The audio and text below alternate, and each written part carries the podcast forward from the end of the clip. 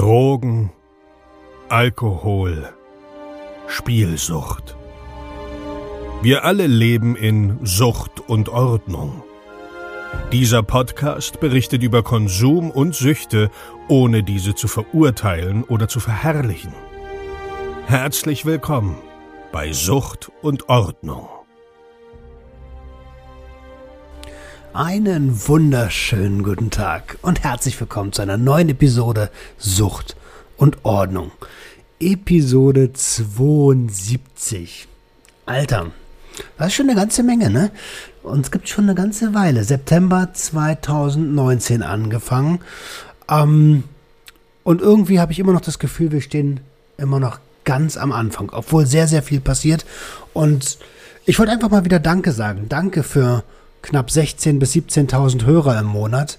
Danke für ungefähr na, 1700, 1800 Follower auf Instagram und danke für äh, ein bisschen mehr als 400 ähm, Follower auf YouTube.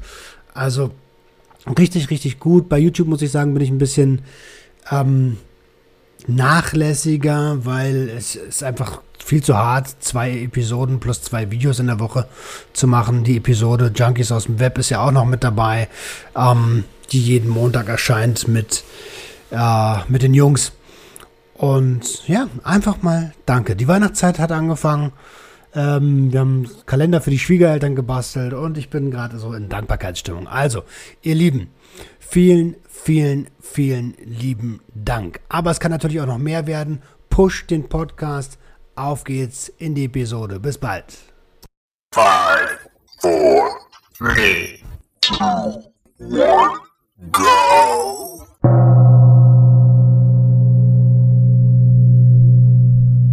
Ah.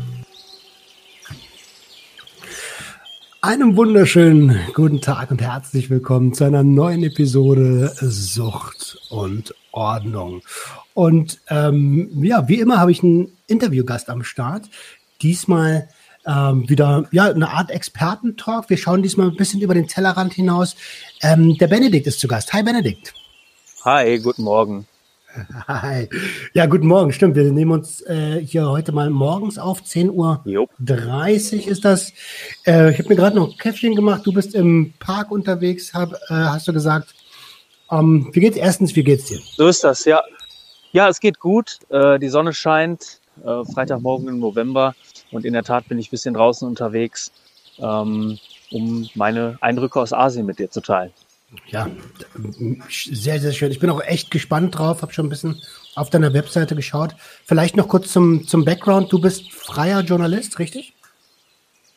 Genau, ich bin seit vier Jahren freier Journalist, war davor drei Jahre ähm, fest unterwegs, also fest angestellt und ähm, ja, mache das eben schon ein paar Jahre und ähm, bin eigentlich so verschieden aufgestellt. Das heißt, bin so eigentlich Themenhopper, mache Umweltthemen, begleite auch immer wieder Leute, die ich irgendwie interessant finde und schreibe Reportagen.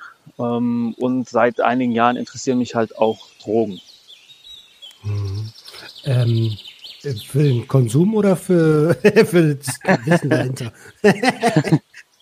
ja. Also sagen wir mal so, mit Drogen in Kontakt gekommen bin ich natürlich schon viel früher. Ich war früher auch mal so in der äh, Punk-Szene und so aktiv und ja. ähm, bin dann eben 2013 nach Berlin gezogen, ähm, habe dann da auch meine journalistische Karriere eben begonnen und ähm, ja, natürlich Drogen sind eben allgegenwärtig, wie wir alle wissen. Und ähm, was mich besonders interessiert oder was ich dann halt eben äh, angefangen habe zu recherchieren und wo ich dran gearbeitet habe, sind eben Drogen in Asien. Und ähm, ja, das ist dann so teilweise ein bisschen mein Steckenpferd geworden. Okay.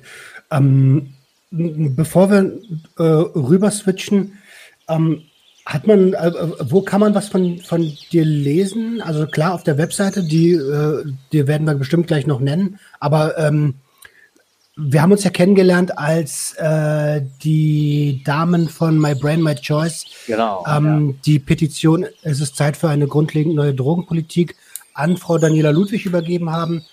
Und ähm, für wen warst du dort unterwegs? Ich habe bestimmt. Da war ich äh, tatsächlich, da war ich tatsächlich mehr oder weniger ähm, freiwillig sozusagen, einfach um das zu begleiten. Ich hatte mit äh, Feline vorher Kontakt aufgenommen und kannte ein, zwei andere äh, Leute, die auch da waren an dem Tag. Ähm, aber sagen wir mal so, wenn ich was veröffentlicht habe in der letzten Zeit im deutschsprachigen Raum, dann war das äh, regelmäßig für die deutsche AIDS-Hilfe, äh, für das Magazin dort. Da habe ich immer wieder Drogenthemen begleitet, die in Deutschland stattfinden. Und ähm, genau, ja, und das, was so aus Asien äh, erschienen ist, das war dann zum Beispiel in einem Schweizer Indie-Medium, das heißt Republik. Das ist eine Plattform, die ist ähm, quasi Mitglieder geführt durch Spenden und Mitgliederbeiträge. Ähm, sowas wie Korrektiv in Deutschland, da habe ich auch mal gearbeitet. Ja, das sind eben so Medien, mit denen ich arbeite. Und ähm, was finden von mir kann man auf, in der Tat auf der Website benediktwernzer.com oder einfach den Namen googeln und dann ploppt das ja alles auf. Oder vielleicht nehmen ja auch Leute eine Suchmaschine, die irgendwie vernünftig mit Daten umgeht. Ähm, genau. ja, äh, wahrscheinlich nehmen meistens äh, die, ja, die gängigste. um, ähm, äh, cool, deine Webseite verlinke ich natürlich. Um, ähm, cool. Ja. Lass uns über Asien sprechen. Also ich, wir haben schon, als wir uns live gesehen haben, hast du mir schon so ein bisschen gesagt, dass du in Asien unterwegs warst und dort äh, ähm, ja dort so ein bisschen dir einen Eindruck äh, verschafft hast. Äh, in, auf den Philippinen, du hast auch einen, einen, super interessanten Bericht auf der Webseite über ähm, Manila. Äh, also, ich weiß gar nicht, wie ich das ganze Ding hier anfangen soll. Wie, ähm, wie hast wie du das wahrgenommen? Das, ne? Also du, genau, wie kam ja. das? Wie, warum auch Asien?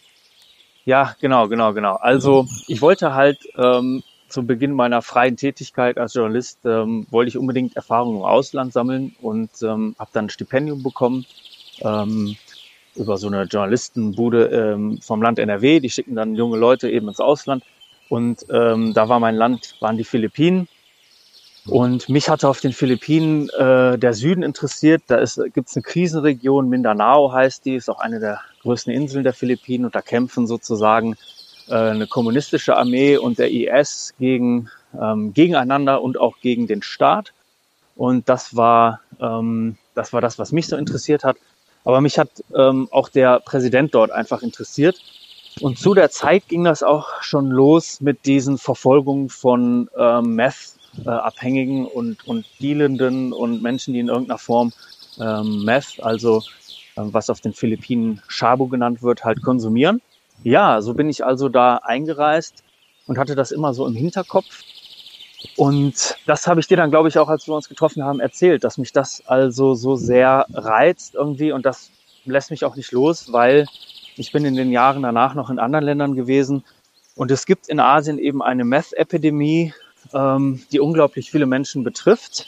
Deswegen werden dort auch Kriege geführt, teilweise sagen wir mal bürgerkriegsähnliche äh, Auseinandersetzungen wie auf den Philippinen. Aber es ist natürlich auch ein Game of Power um diese Drogen herum entstanden. Und wenn man zum Beispiel auf Länder wie Myanmar guckt, äh, wo unendlich viele Drogen oder ja Methamphetamin produziert wird, aber auch Heroin, ähm, das gelangt dann eben über Bangladesch nach äh, Indien und und so weiter. Und das hat eben dort einen riesigen Impact. Und warum interessiert mich das alles und warum wollte ich dir das hier auch heute erzählen?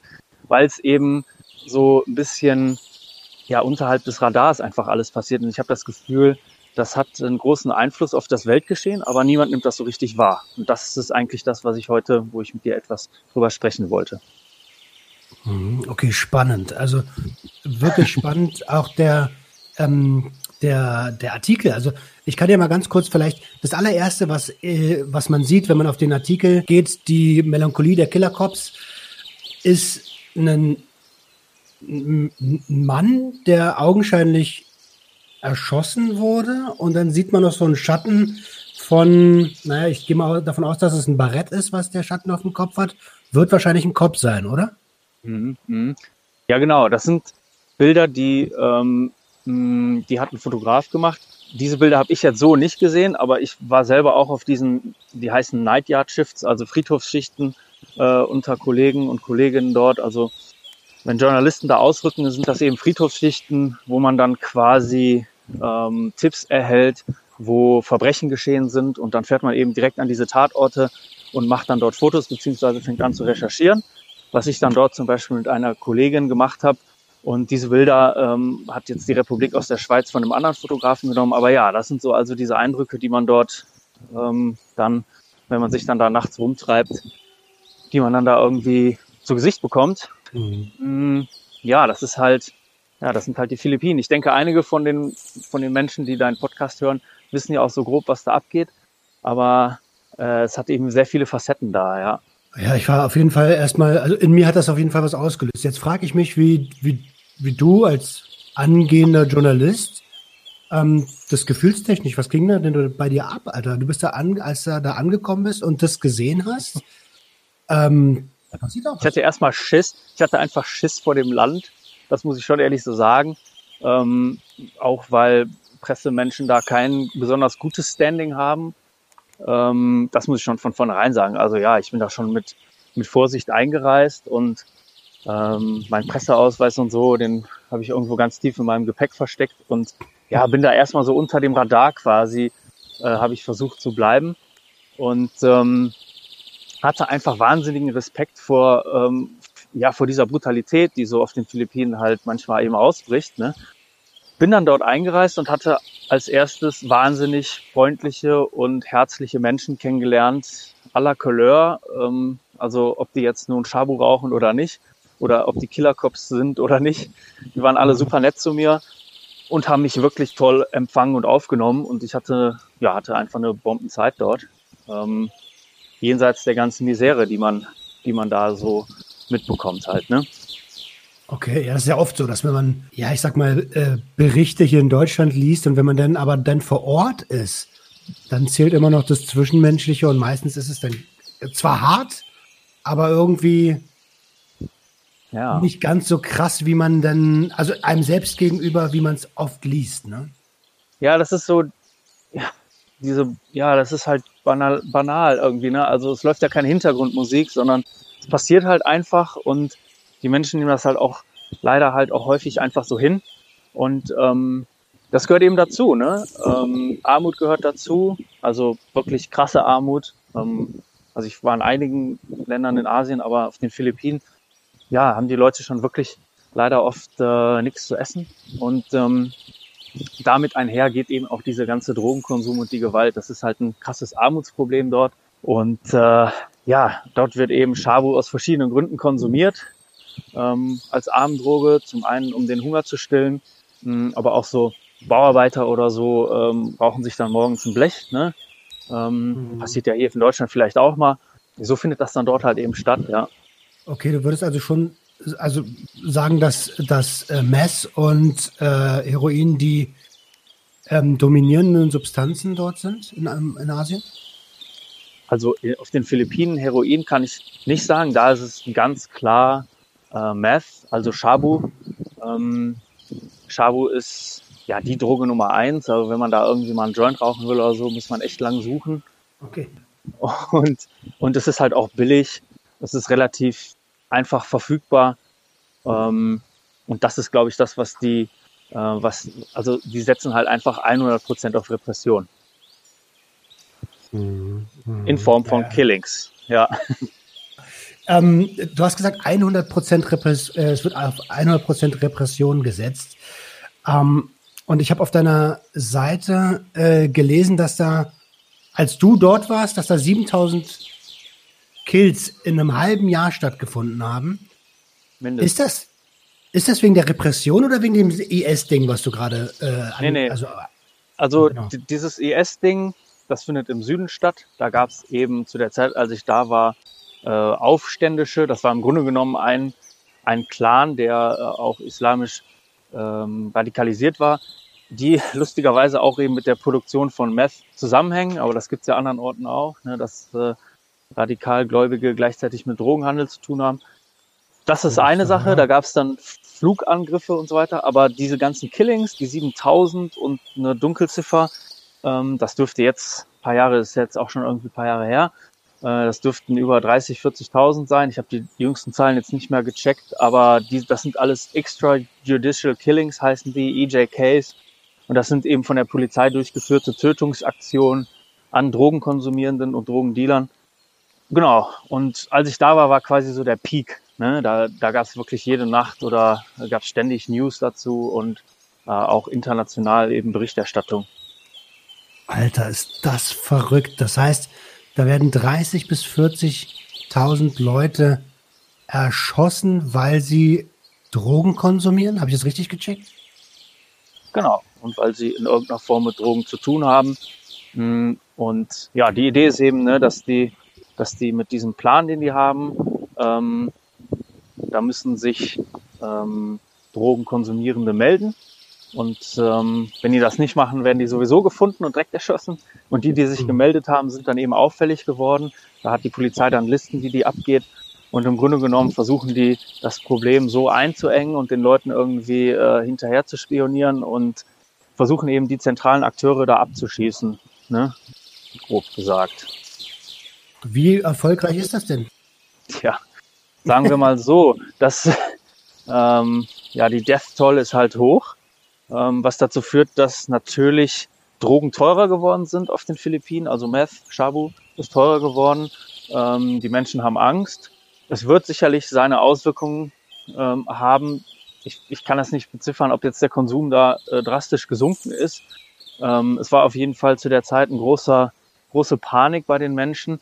Ich hatte auch zum Beispiel so US-Filipinos kennengelernt, die äh, also ähm, in den USA groß geworden sind äh, und dann auf die Philippinen zurückgegangen sind und so, die auch mal zwischendurch, also wirklich so Freizeitkonsumenten von, von Shabu, von Meth.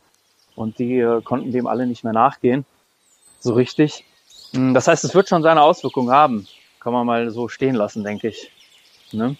Okay, wahrscheinlich in alle möglichen Richtungen. Ja, es ist halt zutiefst, ja, wie sagt man, bigott halt, ne? Also, ähm, also der Präsident ähm, schlägt diese Strategie ein und, und geht so vor und sein eigener Sohn ist schon nachweislich ähm, einer der zentralen oder ja, so, so ein, ein Großdealer dort halt im Land, ne? Und das heißt, man weiß auch gar nicht genau, welche Interessen da wirklich dahinter stehen. Ähm, ja, it's a mayhem, ne? Alter, das ist, das flecht mich gerade total. Was ist denn das für eine Welt an? Also, ich kann das ja sowieso nicht so ganz verstehen, warum, also Repression und Prohibition checke ich eh nicht so ganz, weil es meiner Meinung nach ähm, und die Geschichte zeigt das ja auch immer wieder, mehr Nachteile mit sich bringt als Vorteile. Aber ja. da ist ja dann, das ist ja total crazy. Also ich kann ja nicht auf der einen Seite Konsumenten erschießen und auf der anderen Seite meinen Sohn feiern, weil, also beziehungsweise akzeptieren. Ähm, Tja, das ist halt so alles so ein bisschen mafiös, ne?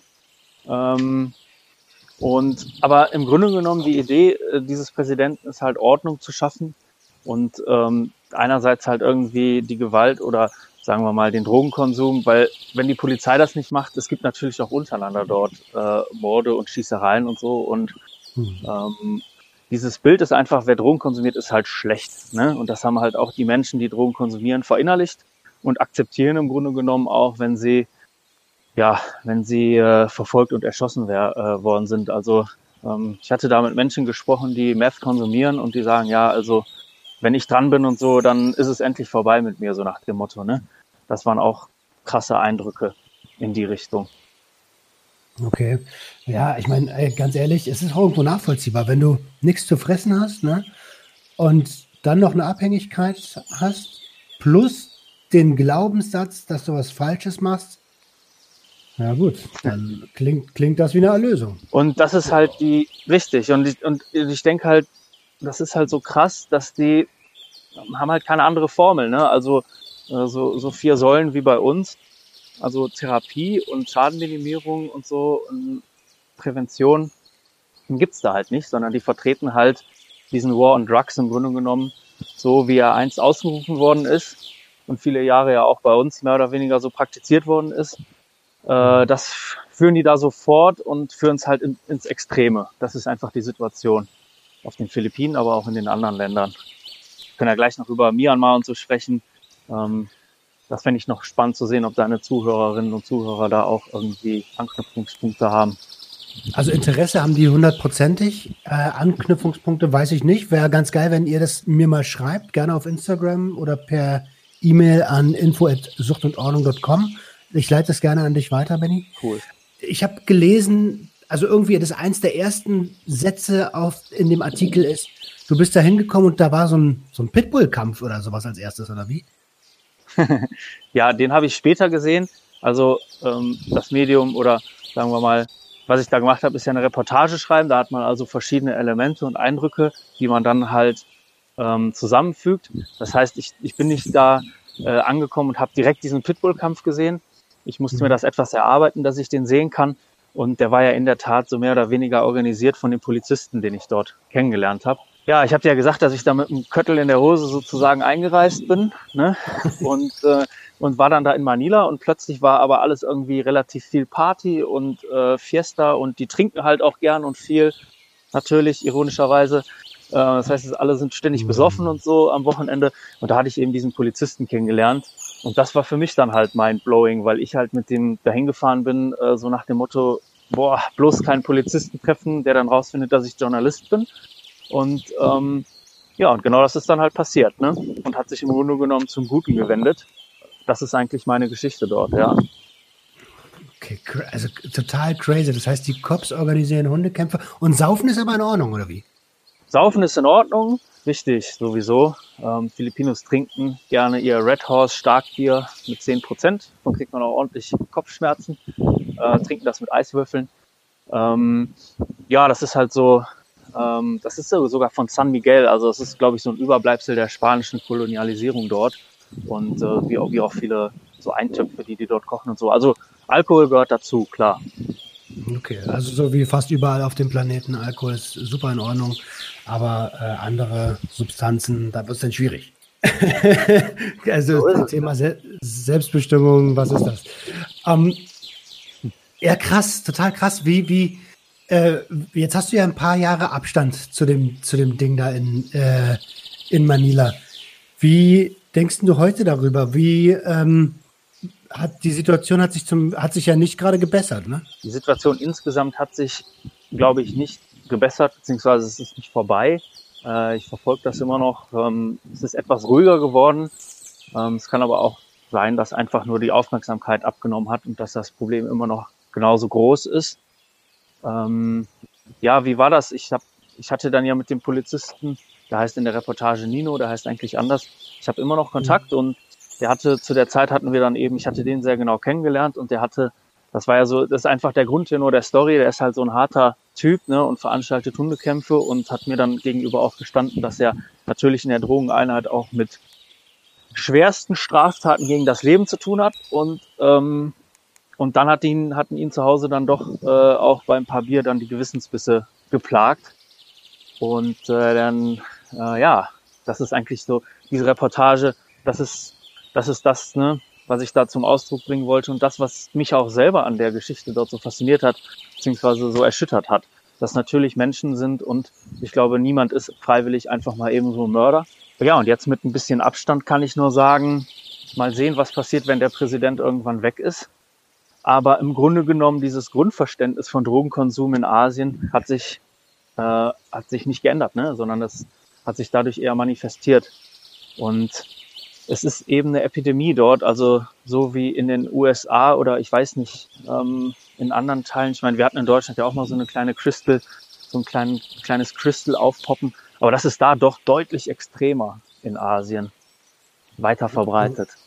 Also so klein ist es ja gar nicht im Osten Deutschlands, aber wahrscheinlich äh, als äh, im, im Stimmt, Gegensatz Ja, ich wollte es nicht kleinreden, aber ja, ähm, wir haben einfach viel mehr, wir haben einfach viel mehr, wir haben einfach viel mehr ähm, Drogen auf dem Markt. Und wir haben natürlich auch sind natürlich insofern, wir haben Harm Reduction, wir haben ähm, Menschen, die das versuchen bewusst oder verantwortungsvoll zu konsumieren.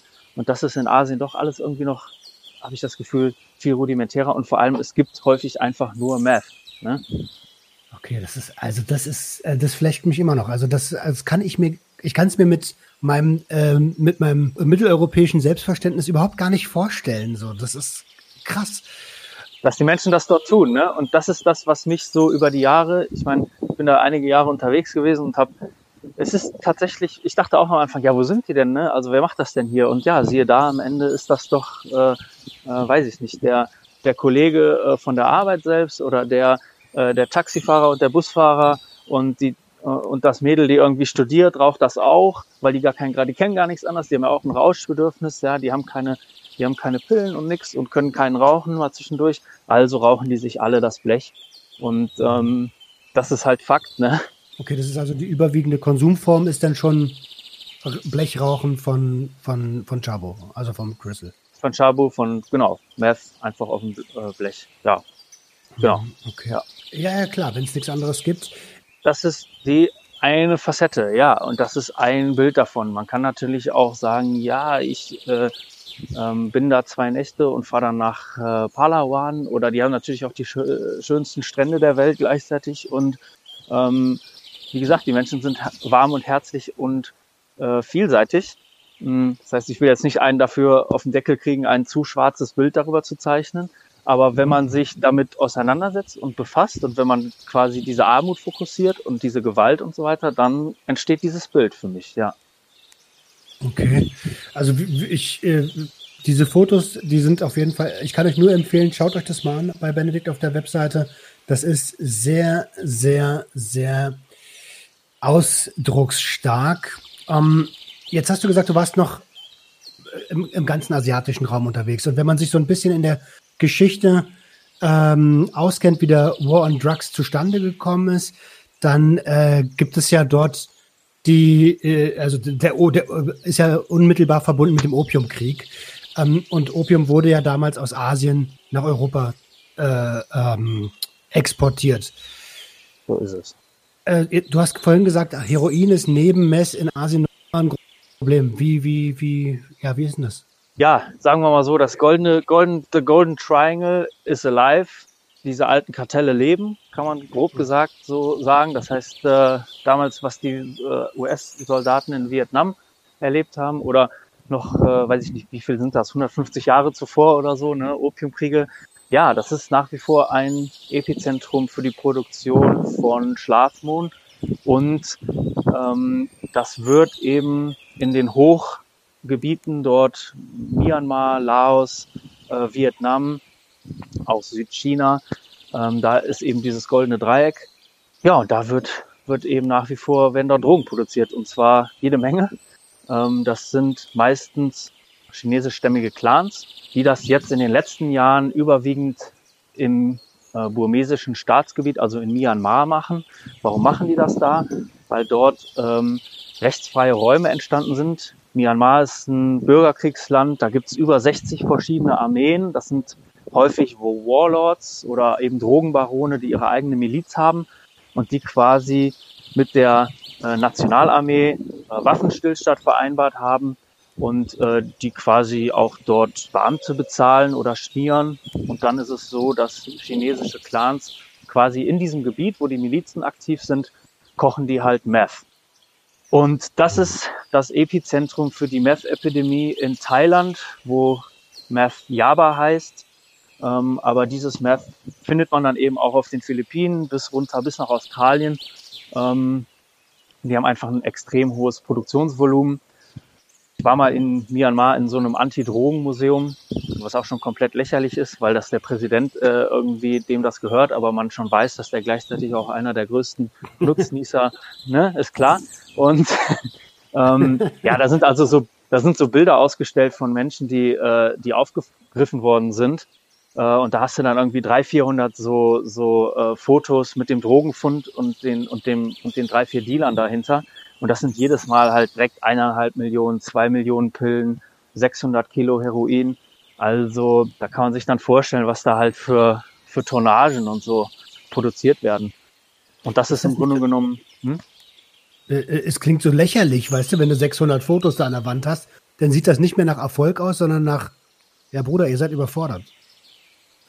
Ja, ich meine, das ist total absurd alles, ne? Also dieser ganze äh, dieses Museum will eigentlich suggerieren, dass man da den Drogenkrieg im Griff hat und jeder weiß, dass Myanmar ein Narkostaat ist. Also das ist natürlich total irrsinnig. Und äh, dass man da die Bauernhopfer sozusagen an die Wand nagelt, das spricht natürlich für sich. Ne? Hm, erinnert mich so ein bisschen an die neue Präventionskampagne. Aber das soll jetzt nicht das Thema hier werden. Mess ist im asiatischen Raum ein, ein echtes Problem anscheinend, Alter. Wie, äh, ich habe ich hab gelesen, du hast, äh, du hast irgendwo geschrieben, dass die so richtig auch ähm, gedemütigt werden, von dass sie Schilder tragen, auf dem äh, auf denen steht, ich bin ein Junkie und so eine Sachen? Ja, das war auf den Philippinen, klar. Ähm, das ist auf den Philippinen der Fall. Da hat man den, hat man ähm, den Getöteten dann, ja, ach, die halt geschändet, die Leichen, ne? Weiß ich nicht, die Köpfe irgendwie mit äh, Gafferband zugeklebt und denen da irgendwie, äh, ich bin ein Dealer-Schild, Akku-Pusher daneben gestellt. Das heißt, ich bin Dealer oder so, ne? Ich bin Pusher. Und ähm, das ist auf den Philippinen so. Ja, und ich war auf den Philippinen als erstes, bin danach halt in andere asiatische Länder, Indonesien, Thailand, Myanmar, Laos, da überall gewesen und habe immer weiter diese Meth-Geschichte halt verfolgt. Und das passiert natürlich in den anderen Ländern genauso. Also wenn du in Indonesien Fernsehen guckst abends, und da kommt hier Toto und Harry, also irgendeine Polizeisendung, wo die Kamera dabei ist, da werden auch äh, Menschen, weil die irgendwie äh, ein bisschen Schabu haben oder so, werden die vor der Kamera mehr oder weniger halt ausgelacht, verprügelt das heißt, äh, es gibt diesen ganz krassen so Blaming Culture Ansatz dort gegenüber Konsumierenden und halt ja massiv Repression und Tabu. Alter, das ist hart, ne?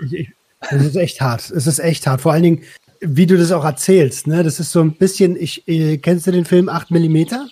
Ja, kann sein, dass ich ihn mal geguckt habe, aber vielleicht war ich da auch zu dicht oder so, ja. da, geht, da geht es so in diese Snuff-Filme rein und er ist am Anfang total geschockt und wird irgendwann immer abgestumpfter.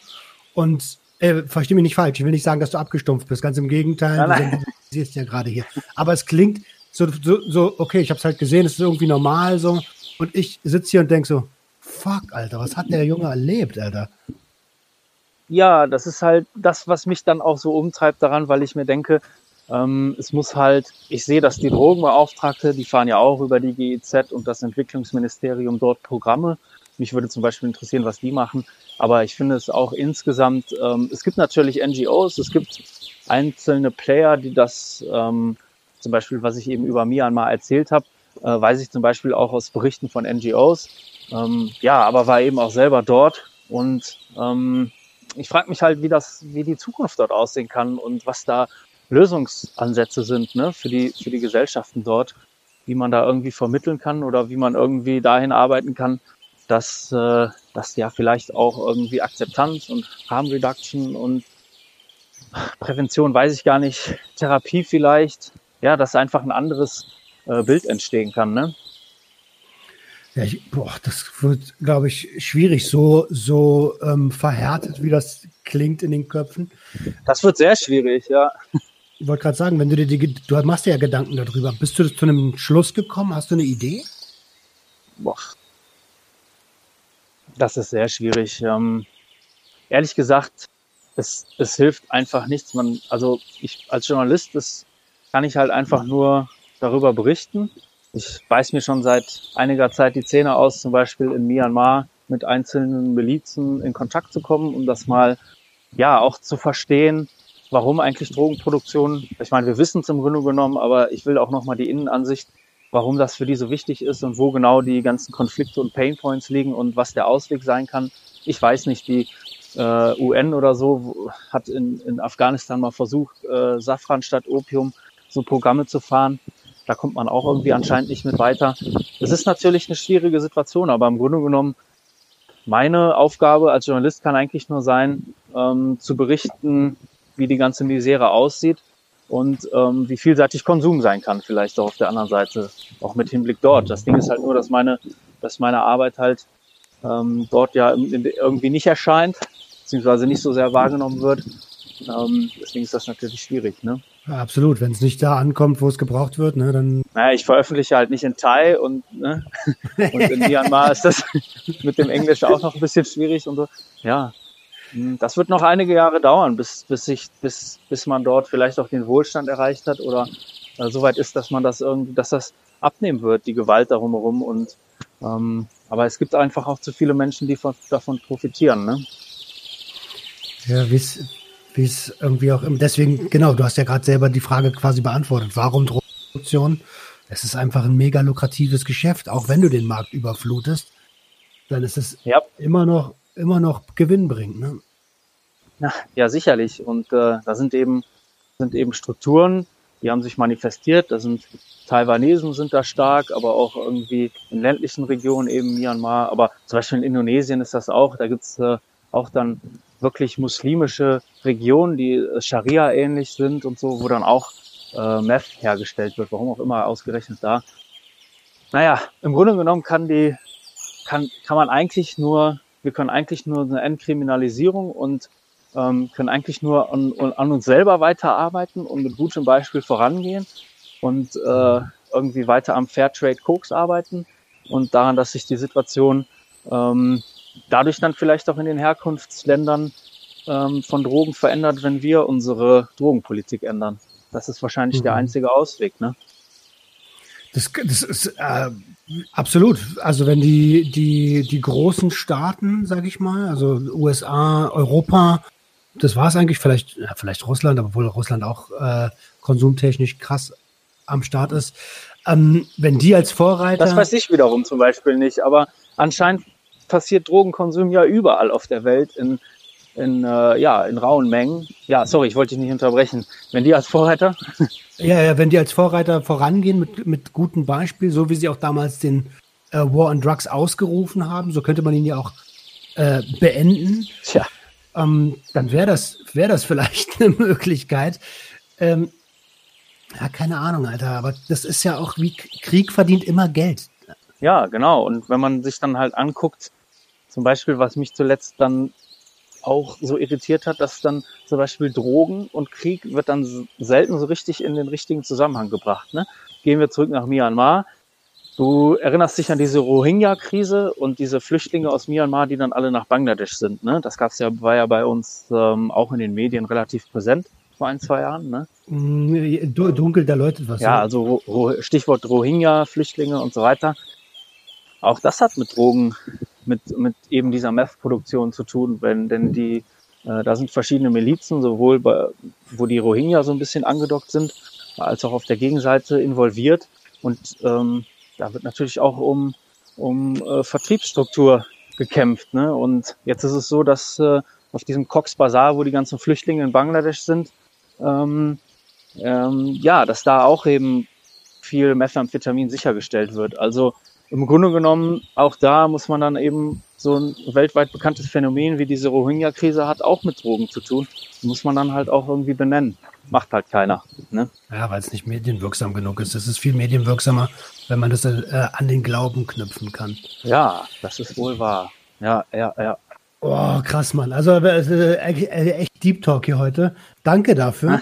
ähm, du hast mir, äh, ganz ehrlich, ich, das sind so Ecken, in die habe ich, da bin ich auch ehrlich, nie reingedacht. Ne? Mein Horizont hört so irgendwie in Euro, ja, leider nach der deutschsprachigen, äh, nach dem deutschsprachigen Raum oftmals auf. Ähm, und so wird es bestimmt ganz, ganz vielen anderen auch gehen. Also von daher fetten, fetten lieben Dank dafür. Du hast gerade ganz kurz Fairtrade Koks gesagt. Hat jetzt überhaupt nichts mit Asien, also wenig mit Asien zu tun in dem Fall. Aber die Auswirkungen könnten da schon äh, positiv sein. Also unter Koks stelle ich mir jetzt erstmal, wie Kokain produziert wird, wissen wir alle, da ist eine Menge Scheiße drin.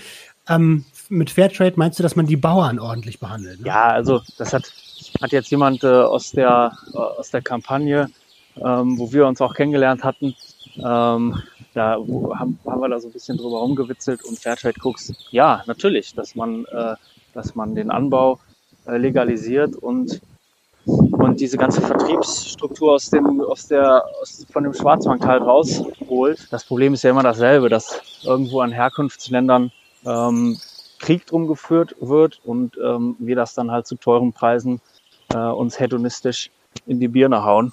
Und das kann sich vielleicht ändern, ne? Meistens ohne darüber nachzudenken. Ich meine, Süd Südamerika, wir, genau, wir gucken immer auf Kolumbien, da weiß das jeder, ja, da ist die FARC, da sind die ganzen Coca-Bauern, da hat jeder schon mal, kann sich darunter was vorstellen, wie das da zu uns kommt. Ja, dazu gibt's auch schon ein paar Berichte und Dokus und Kram.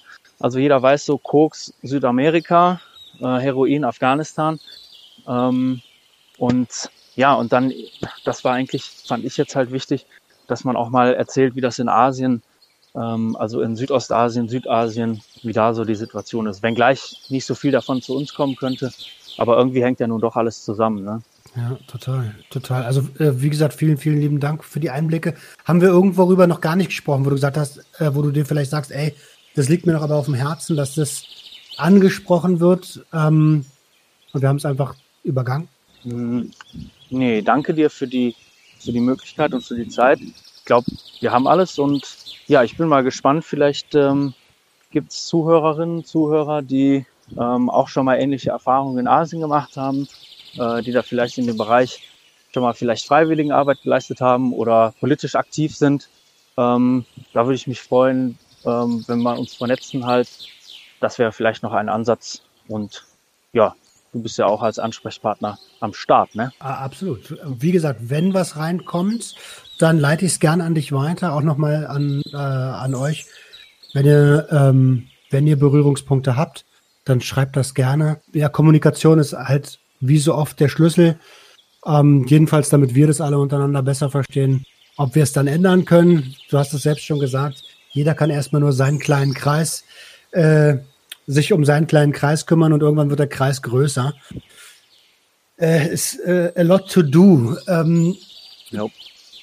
Benny, wie, wie, gesagt, du bist äh, herzlich gern eingeladen, äh, kannst auch gerne nochmal Gast sein. Ich fand es super, super spannend. Wenn du den Hörern noch einen Rat mit auf den äh, Weg geben möchtest, so das mache ich fast bei jedem Interviewpartner, ähm, die sind von Konsumenten bis Angehörige, bis eigentlich alles mit dabei. Was würdest du denn da mit auf den, auf den Weg geben wollen? Puh, das ist natürlich schwierig, weil wenn wir so verschiedene äh, Leute haben, die zuhören, ist das auch schwierig, das auf eine Formel zu bringen. Ne? Klar, schon in Bezug auf, äh, auf Substanzen, ist ja klar. Tja, was kann ich dazu sagen? Ich meine, auf der einen Seite, ich finde, wir müssen auch in dieser ganzen äh, Legalisierungsdiskussion realistisch bleiben und sagen, Drogen sind natürlich gefährlich. Äh, man muss aufpassen, was man tut, aber ich denke, das weiß jeder und jede. Ähm, und gleichzeitig müssen wir natürlich weiter ähm, darüber nachdenken, ähm, wie man die Situation verbessern kann. Aber ich hätte jetzt keine, ich hätte jetzt glaube ich keinen keinen Allgemeinrat, außer dass man halt aufpassen muss, was man so macht in seiner Freizeit, nicht wahr? Das ist doch schon ein sehr guter Tipp. Informiert euch vorher, ähm, dann kommt es gar nicht. Das ist ja auch die Intention dieses Podcasts. Dann kommt es vielleicht gar nicht so weit, wie es bei mir gekommen ist. Ja, genau. Ja, das würde ich auch so sagen. Dann bleibt mir nichts weiter übrig, als äh, die Episode zu beenden. Schade. ich hätte gerne noch weiter gequatscht. Das ist echt krass.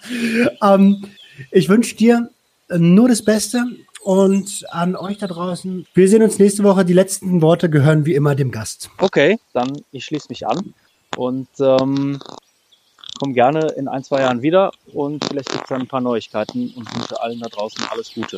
Bis bald. Jo, bis dann. Tschüss. tschö.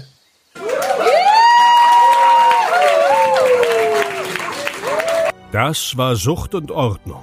Schaltet auch beim nächsten Mal wieder ein. Wenn ihr Anmerkungen habt oder selbst zu Gast sein wollt, um mit uns über euren Konsum zu sprechen, schreibt uns gerne jederzeit. Und wenn es euch gefallen hat, folgt uns auf Facebook und Instagram. Bis bald bei Sucht und Ordnung.